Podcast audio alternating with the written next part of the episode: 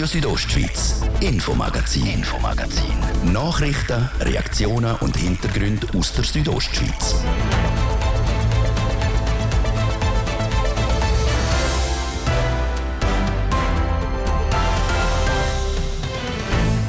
Vor unserer Themenübersicht haben wir noch eine aktuelle Meldung aus dem Oberengadin.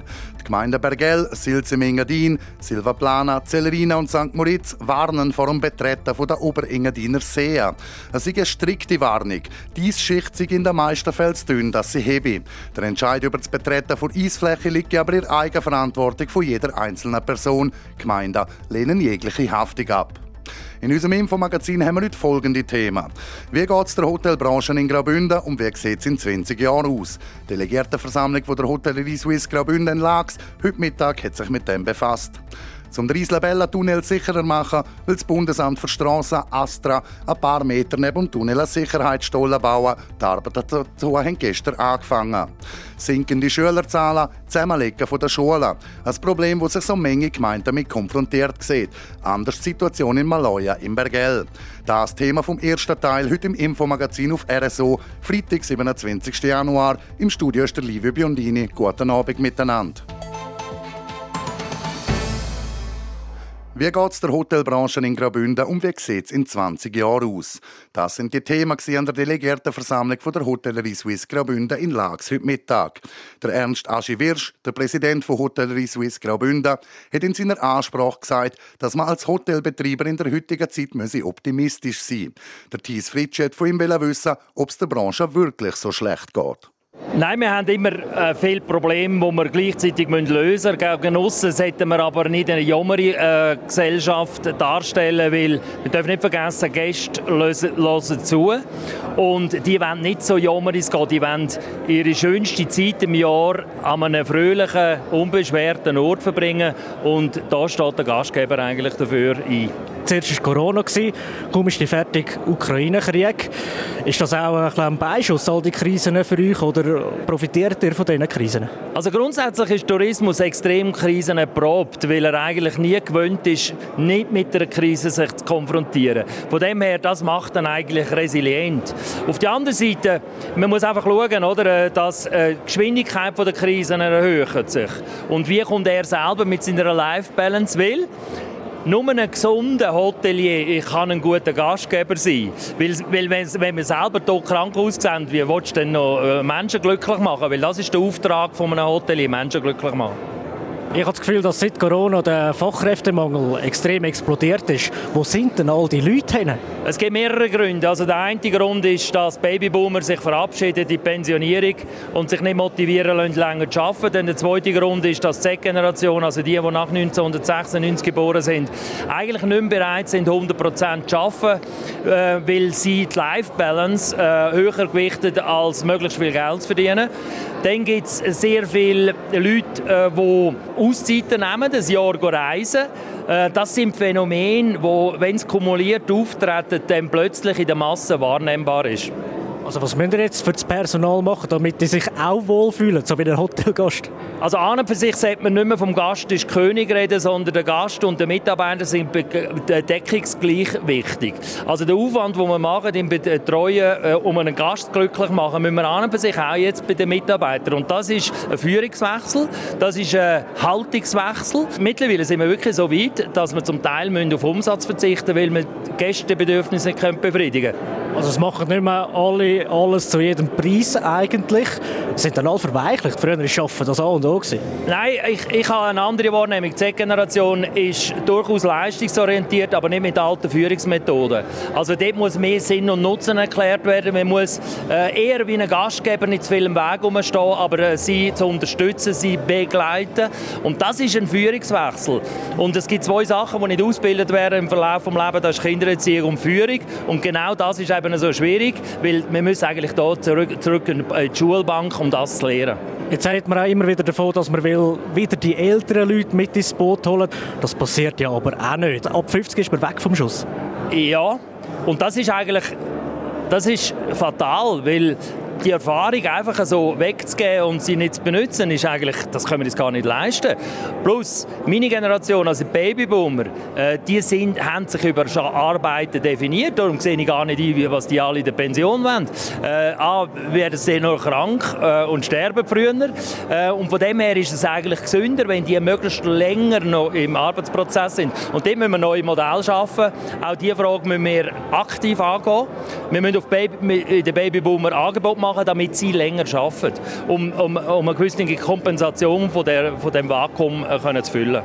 Wie schafft man das in 20 Jahren? Also es geht Ewigkeit, auch nicht zu viel. Ja, also äh, Massnahmenprogramm zur Optimierung äh, von, der, von, von, von äh, Fachkräftemangel äh, da haben wir keine Zeit, 20 Jahre zu warten. Das muss sofort umgesetzt werden. Es laufen auch sehr viel. Wir machen auch von Hotel Suisse sehr viel äh, Programm, Kooperationsprogramm, wie man kann Arbeitsplätze attraktiver machen kann. Äh, auch zum Beispiel die Arbeitgeberplattform kunuru.com, wo äh, äh, Arbeitnehmer, aktuelle und ehemalige, den Arbeitsplatz bewerten, müssen wir viel ernster nehmen. Wir müssen genau den gleichen Aufwand machen, Gäste glücklich zu machen wie TripAdvisor wegen der Bewertungen, wie auf Kununu. Und da ist noch da haben wir wirklich noch Arbeit vor uns. Der Ernst Wirsch, Präsident von Hotellerie Swiss Graubünden, im Gespräch mit dem Thies Fritschi über die Situation in der Hotelbranche. Es ist ein Ort auf dem Bündner Strassennetz, wo es immer wieder kracht, der Isla-Bella-Tunnel. Kollisionen und Fahrzeugbrände kommen in der Gegenverkehrsröhre nicht gerade selten vor. Um den Tunnel sicherer zu machen, will das Bundesamt für Strassen, Astra, darum ein paar Meter neben dem Tunnel eine Sicherheitsstollen bauen. Die Arbeiten dazu haben gestern angefangen. Jasmin Schneider war vor Ort. Damit die Strecke von Reichenau bis San Bernardino sicherer wird, sind unter anderem in den letzten Jahren bei den Tunnel Grabtei, Groffla, Bärenburg und Viamala Sicherheitsstollen realisiert worden. Der fünfte und letzte von diesen Stollen soll in den nächsten zwei Jahren beim Isla Bella Tunnel umgesetzt werden. Warum es den braucht, weiss Daniela Fortunato. Sie ist Bereichsleiterin Projektmanagement Nord beim Bundesamt für Strassen. Wenn ein Brand im Tunnel passiert, das Wichtigste ist, dass man sich selber retten kann. Und so schnell springen kann man in, im Tunnel nicht, wenn man in der Mitte ist. Und deshalb braucht es ein separates Rohr, wo man sich selbst retten kann. Rund fünf Monate haben die Vorarbeiten für den geplante zweieinhalb Kilometer lange Sicherheitsstollen beim Isla Bella Tunnel auf der A13 gedauert. Am Donnerstagabend war es dann soweit. Der Tunnelanschlag hat stattgefunden.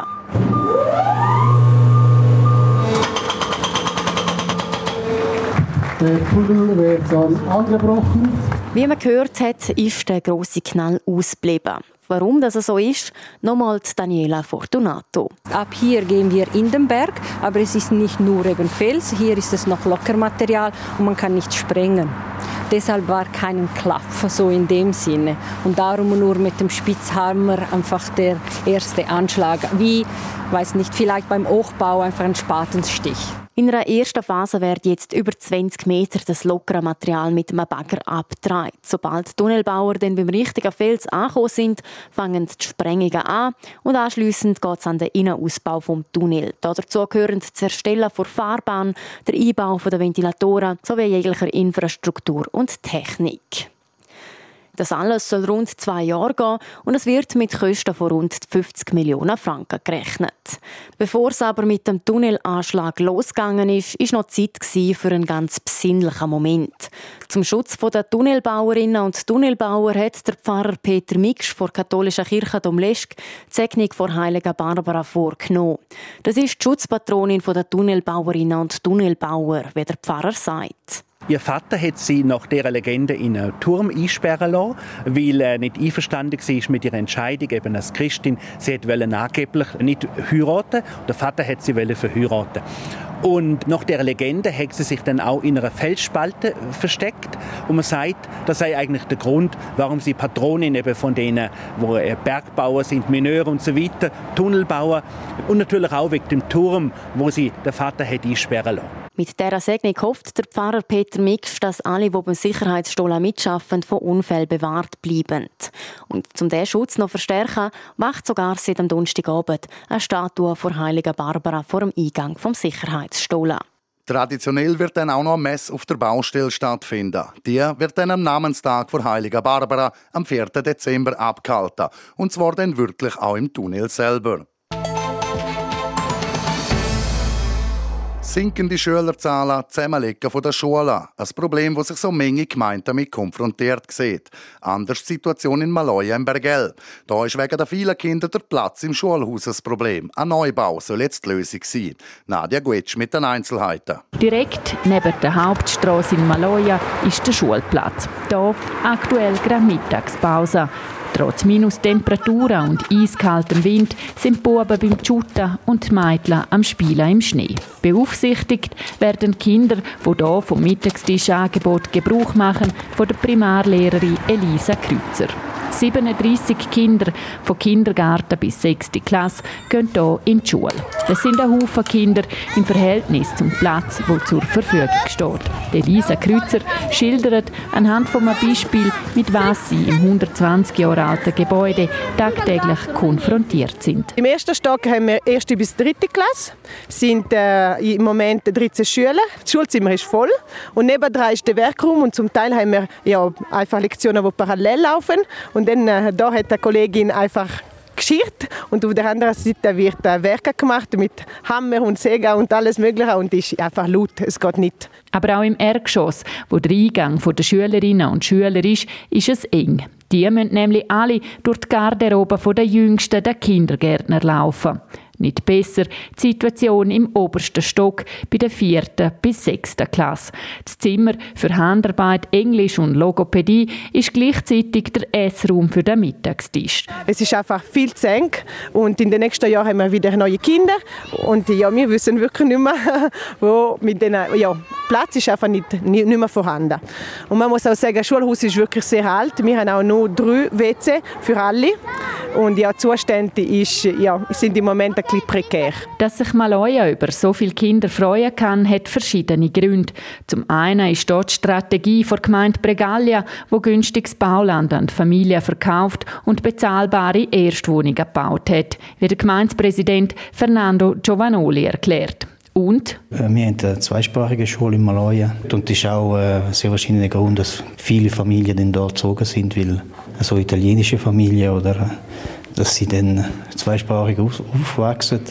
Und zweisprachige Schule dürfen, dürfen wir nur in Maloja. Die Gemeinde Begeil ist italienisch und dort wäre nicht zugelassen, zweisprachige Schule. Darum ist auch die Variante, die Kinder ins Schulhaus von Vico Soprano weiter unten im Tal zu integrieren, keine Option gewesen.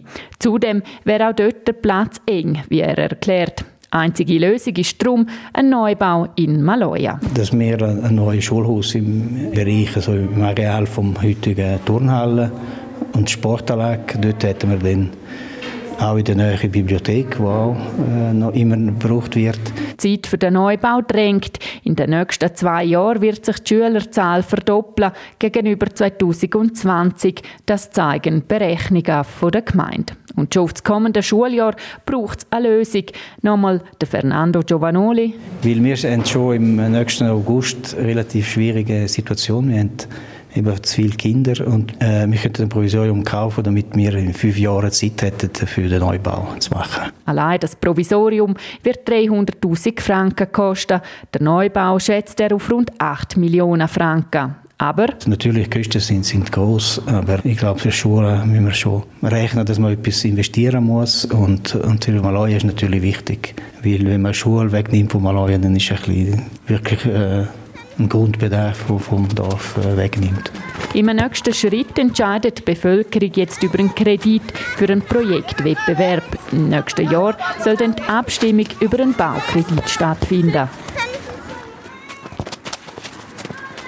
Nadia Guetsch über die Situation der Schule in Maloja. Im aktuellen Schulhaus sollen nach der Realisierung des Neubau Erstwohnungen entstehen.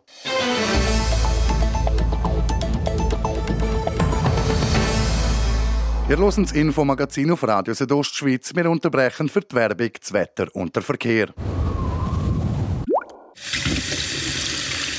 Wer Strom und Wasser spart, hat einen Bonus verdient. Darum gibt Ihnen Miele jetzt bis zum 23. März beim Kauf von einer nachhaltigen Wäschmaschine, von einem Tumbler oder Geschirrspüler einen Eco-Bonus im Wert von 200 Franken. Miele, Win-Win für die Umwelt und ihr Portemonnaie.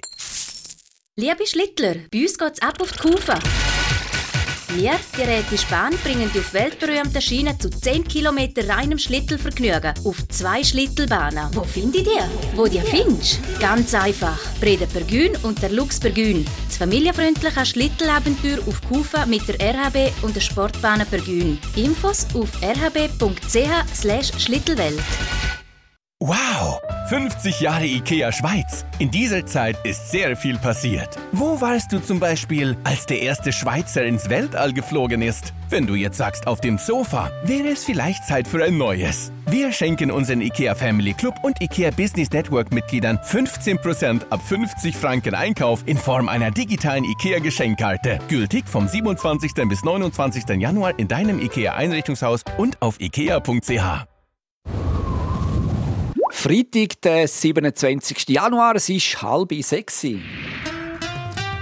Das Wetter präsentiert von disco-fox.ch. Die Tanzschule in Chur für Partyspaß. Jetzt mit neuen Kürzen, damit du auf jedem Fest daheim bist. Auf disco-fox.ch.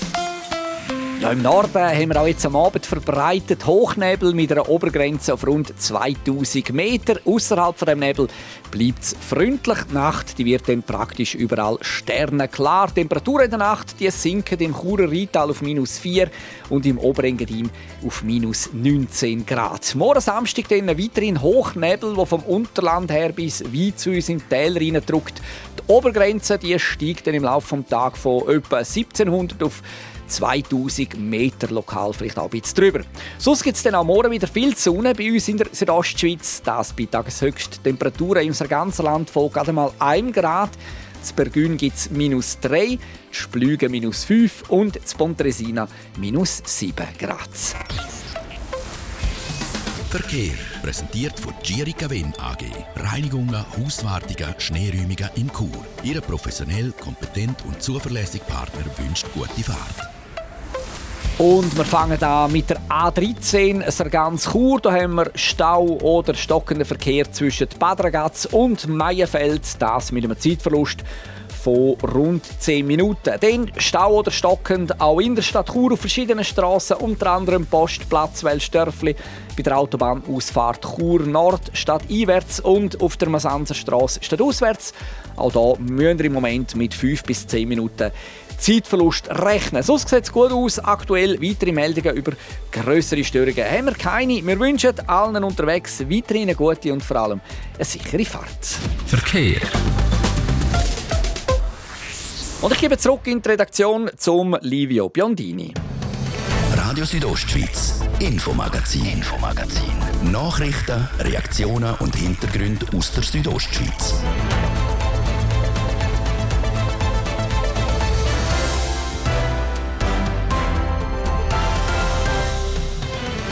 Ab Montag fahren die ersten vier Elektropostautos in der Region von Chur bis auf Bad Ragaz.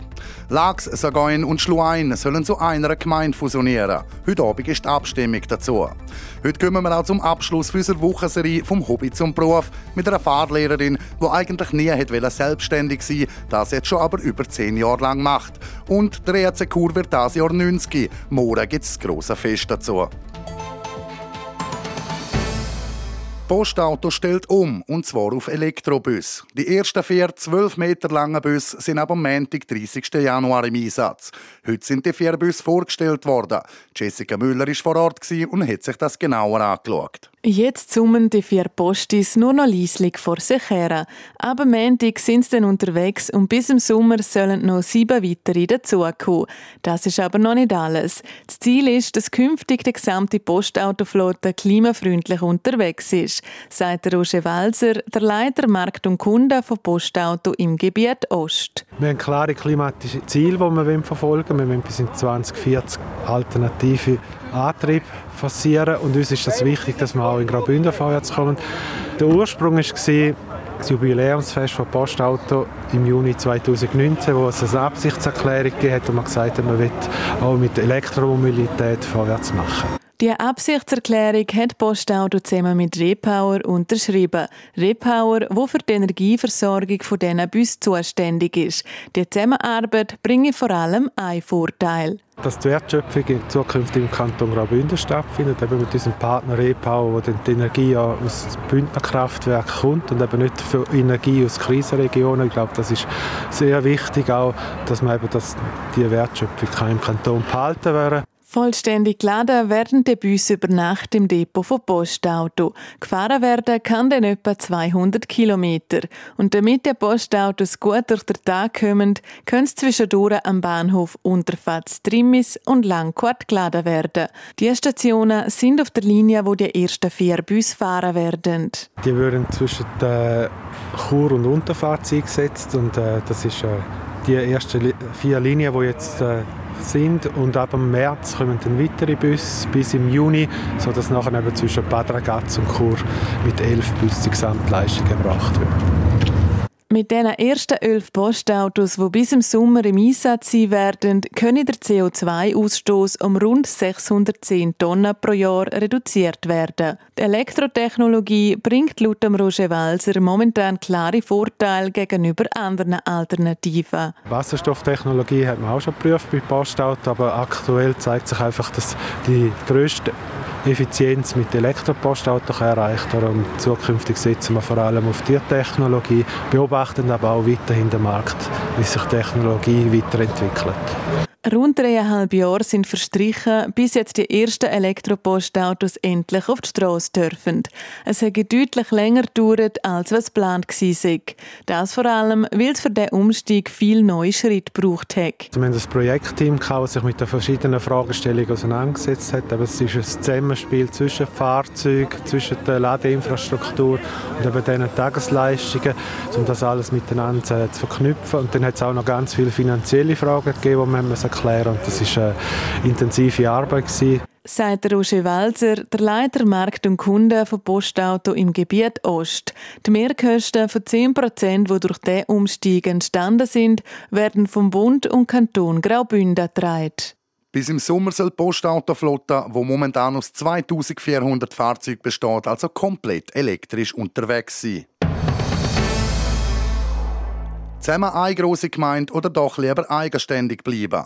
Diese Frage müssen heute Abend die Einwohnerinnen und Einwohner von Lax, Schluein und Sagoin beantworten.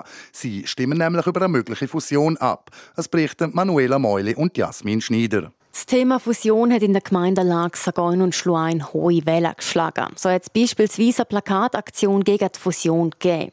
Der Gemeindepräsident von Sagoin, der Thomas Kandrian, versteht die Skepsis. Er glaubt aber gleich an die Fusion.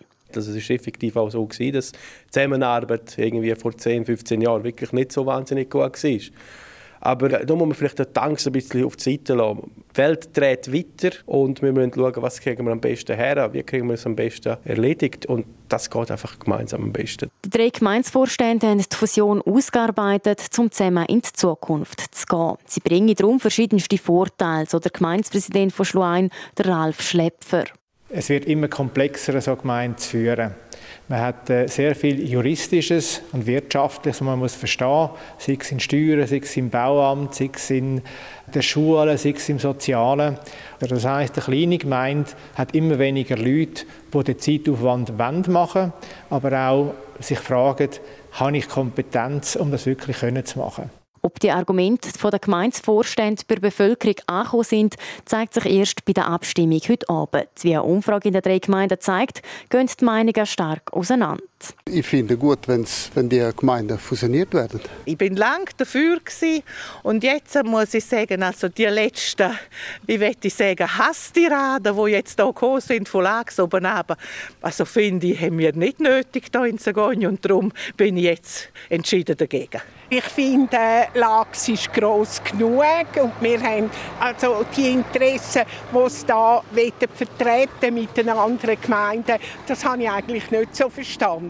Und dann habe ich gedacht, ich tue lieber Nein stimmen. Ja, das ist wichtig. Die Fusion ist überhaupt wichtig für die ganze Gegend und ich bin dafür, weil ich in die Zukunft schaue. Der Franz Gschwend, der Gemeindepräsident von Lax, hat zur kommenden Abstimmung keine Stellung nehmen. Im Dezember hat er gegenüber vor Südostschweiz jedoch betont, dass die Fusion auch Verlagsvorteil bringe. In der Gemeinde Lags haben Stimmbürgerinnen und Stimmbürger bis heute am 5 Uhr ihre Wahlzettel in die Urne einwerfen. Und in Sagoin und Schluein stimmt das Stimmvolk heute Abend der Gemeinsversammlung darüber ab.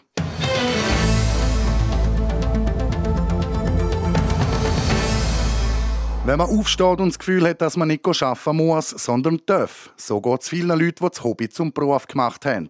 Genau das ist das Thema unserer Wochenserie. Für viele ist es ein Traum, vom Hobby leben zu können. Es gibt aber Leute, die sich sogar zwei Hobbys zum Beruf gemacht haben. Jessica Müller berichtet. Ursprünglich hat sie die Handelsmittelschule abgeschlossen, dann in einer Fahrschule im Büro geschafft und später hat sie sich zur Fahrlehrerin ausbilden lassen. In der Zwischenzeit hat Natalia Salamin seit zehn Jahren ihre eigene Fahrschule. Dass sie diesen Schritt in Selbstständigkeit jemals wagen wird, hätte sie selber nicht gedacht. Eigentlich habe ich immer gesagt, ich selbstständig niemals. Das habe ich mir wie nicht zutraut. Ich bin eigentlich immer ein Mensch der sehr durchorganisiert, durchgeplant war. Ich hatte immer das Gefühl, ich brauche diese Sicherheit. Ich muss wissen, wie meine nächste Woche aussieht. Ich muss wissen, was Ende Monat an Lohn. Irgendwann hat sie sich dann aber Gedanken gemacht und gemerkt, dass sie sich als Angestellte gar nicht so sicher fühle. Es könnte ihr ja theoretisch immer gekündigt werden, aus was für Gründen auch immer. Darum hat sie sich schlussendlich für die Selbstständigkeit entschieden. Das ist aber nicht von einem auf den anderen Tag passiert. Ich hatte das große Glück, dass ich in der Fahrlehrer-Berufsschule in Zürich arbeiten konnte als Ausbilderin. Und die haben mir ein Pensum garantiert, wo ich eigentlich wirklich dann meinen äh, festen Lohn, den ich gebraucht habe zu dieser Zeit, haben können geben. Und die haben mir meine Fahrschule dann wirklich nebenzu fortlaufend können aufbauen. Nebst dem Autofahren hat Natalia Salamin aber noch eine andere Leidenschaft, die Musik. Sie singt in der Band Stone Age Teenies und ist Teil vom Blue Wonderful Gospel Chor. Auch das Hobby hat sie sich zum Beruf gemacht. Ich habe äh, ein dreijähriges äh, Gesangsstudium in Kopenhagen am Complete Vocal Institute absolviert und das beinhaltet äh, in dem Sinne eine Gesangsausbildung, eben auch mit Lehrerdiplom. Also bin ich jetzt auch Gesangslehrerin noch mit dieser Ausbildung. Da sie mit dem Fahrschulberuf momentan 100% ausgelastet ist, hat sie die Ausbildung in erster Linie für sich selber und ihre musikalischen Projekte gemacht. Es werde sich aber zeigen, was die Zukunft bringt. Für alle, die sich auch das Hobby zum Beruf machen wollen, welches auch immer, hat sie ein paar Tipps. Gespräche suchen mit anderen Personen, die diesen Schritt schon gemacht haben oder die in dem Tätigkeitsfeld, wo man selber etwas machen will, vielleicht schon ein Erfahrung mitbringen. Ich finde es auch wichtig, dass man mit Leuten aus Familie, Freundeskreis auch Gespräche sucht, weil die Personen einem vielleicht dann auch noch mal ein bisschen anders sehen oder äh, andere Inputs noch geben können und gleichzeitig auch vielleicht können loslassen, einmal eine Tür zu damit eine andere aufgehen kann sagt Natalia Salamin, Fahrlehrerin und Sängerin aus Chur. Sie ist der Meinung, dass man mit jedem Hobby erfolgreich sein kann, wenn man daran glaube und mit Herzblut dabei ist. Das ist der letzte Beitrag von unserer Wochenserie «Vom Hobby zum Beruf». 1933 bis 2023 und noch weiter. Der EAC Chur für dieses Jahr sein 90. Jubiläum. Eine Geschichte voller Ups und Downs, wo der Eishockey-Club aus der Hauptstadt kann vorweisen kann. Die grössten Erfolge hat der EHC Chur in den 80er Jahren und um die Jahrtausendwende gehabt, mit dem Aufstieg in die Nationalliga A. Der letzte Aufstieg im Jahr 2000 ist schlussendlich nicht sportlich, sondern am sogenannten grünen Tisch passiert, wegen einer Liga-Aufstockung auf mehr Teams. Und gleich ist der Moment von der Aufstiegsspiel im 99 gegen Langnau nicht nur für die Fans, sondern auch für viele ehemalige EHC-Spieler eines der Highlights mit dem Stadtclub, wie auch für die Churer Spielerlegende Ivo Stoffel. Es ist einfach äh, emotional extrem gewesen, die Playoff-Serie in Chur wo man halt schlussendlich leider verloren hat, aber äh, das ist mir fast am meisten geblieben. Und durch das eigentlich äh, gleich als extrem schöne Erinnerung zurückbleibt, ja. Wenn man allgemein die ehemaligen Spieler fragt, was der EHC Chur für sie bedeutet, hört man, wie da beim langjährigen Churer Captain Andi John immer wieder für mich ist der EHC Chur von gleich auf eine Herzensangelegenheit und immer so etwas wie eine zweite Familie gewesen. Ähnlich tönt es auch beim legendären Schweizer Goalie am Renato Tosio. Ich hatte eine tolle Jugend hier in Chur. Der Chur hat mir ermöglicht, äh, zum Lernen Hockey spielen. Bevor ich natürlich nachher den Schritt gemacht habe in die grosse Welt zum SCB. Äh, aber ja, da sehr schöne Erinnerungen. Und jetzt, dass mein Sohn beim EHC spielt, äh, ist natürlich umso schöner. Äh, ja, wieder auch äh, eine Herzensangelegenheit für mich. Mittlerweile spielt Chur in der Mai Hockey League, also in der dritthöchsten Liga im Schweizer Eishockey. Der Aufstieg eins weiter rauf in die Swiss League wäre schon das Thema, aber... Ja, sportlich sind wir gut unterwegs, aber wir wissen ja gar nicht, wohin der Weg führen soll, die Swiss League. Die ist äh, mit so vielen Fragezeichen verbunden, mit so vielen Unsicherheiten behaftet, dass es äh, da viele Fragen gibt, die noch beantwortet werden Wie der Präsident vom ERC Chur, der Christian Aliersch, sagt. Sportlich gesehen würde es also momentan aufgehen. Chur steht nämlich auf dem ersten Platz in der Mai Hockey League. Jetzt feiert der ERC Chur aber zuerst einmal sein 90-Jahr-Jubiläum und da ist ein Haufen geplant, wie der Christian Aliersch erzählt. Ja, wir haben ein Rahmenprogramm, das Mittag anfängt und dann äh, mit dem Spiel gegen den äh, ERC Bülach äh, äh, Fortsetzung findet und nach dem Spiel gegen Bülach äh, findet das Rahmenprogramm mit der musikalischen Unterhaltung und so weiter Fortsetzung.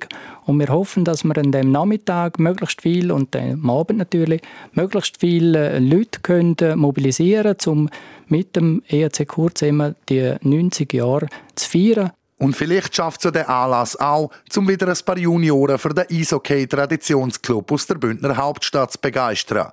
Wie damals ein gewisser Nino Niederreiter, wo heute einer der erfolgreichsten Schweizer Hockey-Profis und Stammspieler in der NHL ist. Für mich ist es natürlich auch eine Herzensangelegenheit, da ich eben wirklich alles dort gelernt habe ja, bin natürlich sehr dankbar und hoffe, dass äh, es dort aus wieder mal ein äh, NHL-Spieler kann, äh, kann ergehen und, und ja, darum muss ich wirklich sagen, ist, äh, bedeutet mir der ERC extrem viel.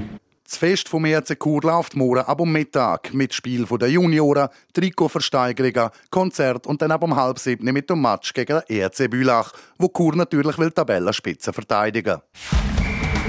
Sport. Wir bleiben beim Sport, aber wechseln Sportarten. Die Skeleton-WM läuft momentan in St. Moritz und Männerinnen sind schon durch. Weltmeister wird der Engländer Matt Weston mit einem Vorsprung von 1,79 Sekunden auf der zweiten, der Amadeo Bannis aus Italien. Beste Schweizer wird der Basil Sieber aus Bever, er wird 15. Der Bündner erreicht somit seine zwei Hauptziele, der vierte Lauf mitzufahren und beste Schweizer zu werden. Der zweite Schweizer Starter, der Vinzenz Buff, ist 24. geworden. Der FC Chiasso muss Konkurs anmelden. Noch im Dezember hat geheißen, dass eine Investorengruppe der Club aus seiner finanziellen Misere holt. Der Geldgeber hat sich aber nicht als verlässlich herausgestellt. Das Amtsgericht in Mendrisio hat festgestellt, dass der Club nicht einmal in der Lage sei, seine Telefonrechnungen zu zahlen. Laut dem Clubdirektor muss sich die Mannschaft jetzt aus der Meisterschaft der dritthöchsten Schweizer Fußballliga zurückziehen.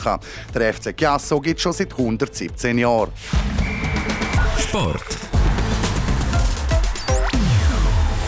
Es ist zwölf Minuten vor sechs und das wär's für heute mit dem Infomagazin auf RSO am Freitag, 27. Januar. Das kann nachgelost werden im Internet auf rso.ch oder auch als Podcast. Das nächste Infomagazin, das gibt's dann am Montag am Viertel ab 5 Uhr hier auf Radio Südostschweiz. Aus dem Studio verabschiedet sich der liebe Biondini. Schönes Wochenende miteinander. Radio Südostschweiz, Infomagazin, Infomagazin. Nachrichten, Reaktionen und Hintergründe aus der Südostschweiz.